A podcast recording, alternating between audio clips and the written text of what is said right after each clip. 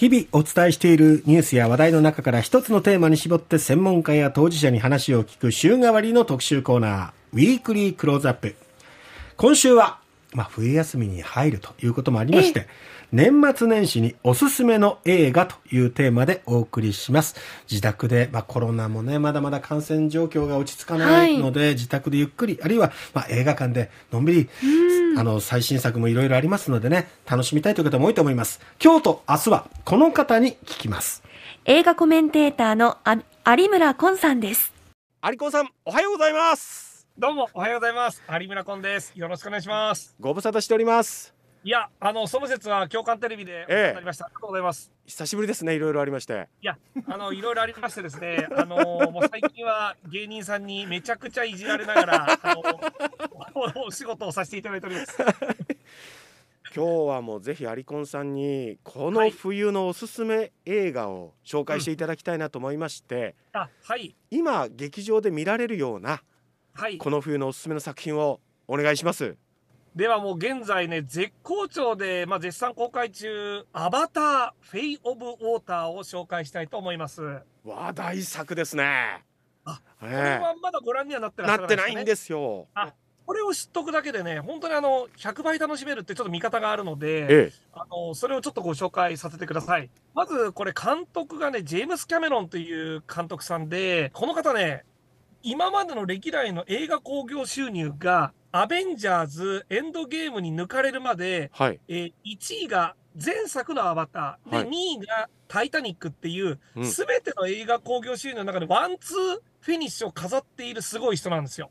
で、その方が今回13年ぶりとなるアバターで最新作を出してきたんですね。うん、あのー、まあ、前作がね、ちょうどその、ナビ族っていう、その森の民に人間たちがアバターという仮の姿で入っていって、えー、共存共栄していくっていう、まあ、お話で、そこに人間たちが攻めてくるっていうのを、まあ、描いた、えー、SF 対策になっていたんですけど、はい。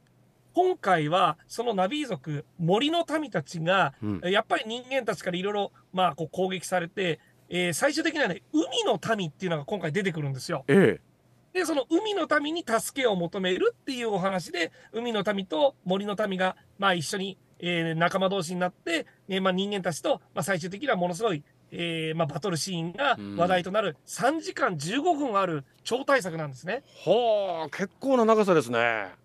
ただね、ええ。あ、もうあっという間でした。もうそれくらい時間の流れを感じさせない展開で、ええ。え、なんとね、これあのい。くつかポイントあるんですけど、まず一つ目のポイントが、はい、全国の劇場で1446スクリーンを開けているんですけど、はい、これ、なんと日本新記録です。前回のアバターが、はい、3D 元年というか 3D のために作られた映画だったじゃないですか。やっぱり今回もそういう、まあ、3D、4D などで見た方がいいんでしょうか？その前は 3D で見るっていうところが、まあ、新しかったんですけど、ええ、今の劇場って皆さんあの例えば iMAX ドルビーシネマ、うん、それから MX4D とか 4DX って聞いたことないですかね？ありますあります。なんかいろんな企画が今映画館によってあるんですけど、はい、なんとねこのアバターすべてのバージョンに対応して、それぞれフォーマットが違うんですよ。ええ？ー、そうなんです。なので、ええ、MX4D 用だと、まあもちろん揺れたりしたり、うん、えー、IMAX のものとドルビーシネマでも全部ね、フォーマットが縦横比とかが違うんですよ。ええ。だから全部それをやってるからよりすごいなというのがありますね。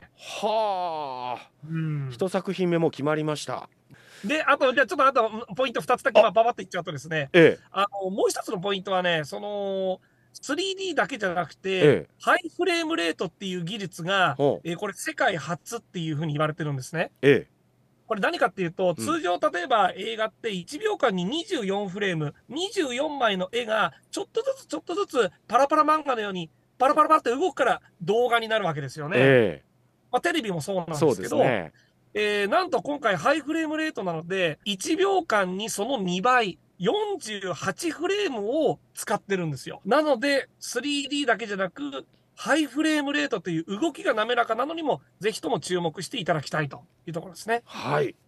あとはまあ、ラストになりますけども、そのモーションキャプチャーの技術というのが、えー、前作の13年前とかは、ようやく新しいこうモーションキャプチャーでできたっていうのがあるんですが、ええ今回はね、その水の世界ですので、え水槽のでっかい中に役者さんが入って、実際にその潜りながら芝居をしてると。えで、これ、あのダイバーのインストラクターの練習を数ヶ月やって、やとはいえ人間の息って、まあ10秒とか20秒でもう苦しくなっちゃうじゃないですか。ええところがね、やっぱり3ヶ月ぐらいトレーニングすると、1分から2分水の中で芝居ができるようになるんですよ。なので、その CG なんだけど役者さんが実際に潜って芝居をしてるというところも、ぜひね、念頭に入れておきながら、うんこのアバター、フェイオブウォーターをご覧いただくと、まあ、よりお楽しみいただけるんではないかなというふうに思います。いやー、がぜん楽しみになってきましたね。ありがとうございます。さん、時間の都合上、あと一作品だけ紹介していただいてもいいですか？もう一作品。はい。これ見とくべきもう一。本はね、うん。あのこれまた何年ぶりだ ?26 年ぶりですね。おう。スラムダンク。うわこれを紹ー介したいと思います。これはもう楽しみにしてたって方多いですよね。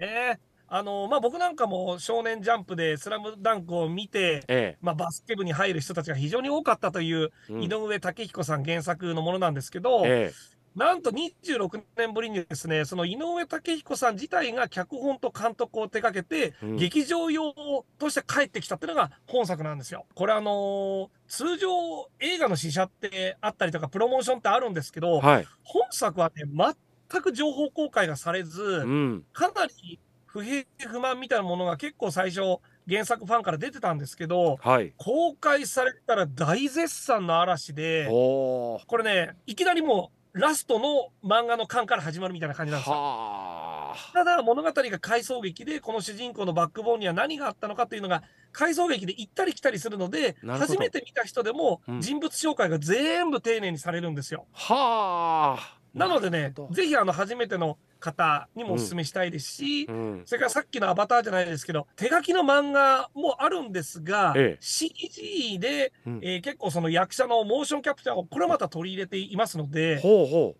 漫画なんだか実写なんだかっていうね、これまたね、新しい映像にトライしてるんですよ。う。これやっぱりあの井上武彦さんというとあの画力に見せられてる方も多いと思うんですが、やっぱりスクリーンで味わうと違います？いや、もうね、なんか荒々しさがめちゃくちゃ出てましたね。なので、本当痛すぎるほどのうんスポコン青春ムービーというのが、なかなか今、令和の時代の子たちって、こう、コンプライアンスだなんだで、え昔ほどこう、スパルタなことができないじゃないですか。はい。でも、うんなんかこのスラムダンクはやっぱ平成のコンテンツなだけに、うん。なんかね、今見るとね、逆に新鮮というか、ほあの、Z 世代はこれ知らないんだなっていうのが逆に今刺さってるという、まあ、情報もあるのでう。、えうん、なんか昔懐かしいこともたまにはいいねっていうね、ちょっとそういったあの側面もあっうんてヒットしてると言えますね。え。なるほど。ってことはもうこの今公開中アバター、スラムダンクどちらもやっぱり外せませんね。外せないですね。はいぜひあの大スクリーンで両方とも見ていただきたい一本ですね。ありがとうございます。明日はですね、過去の作品で、まあ自宅にいながら DVD 借りるなり配信などで見られるような作品を紹介していただきたいと思いますので、明日もよろしくお願いしますね。どうもよろしくお願いします。今日はどうもありがとうございました。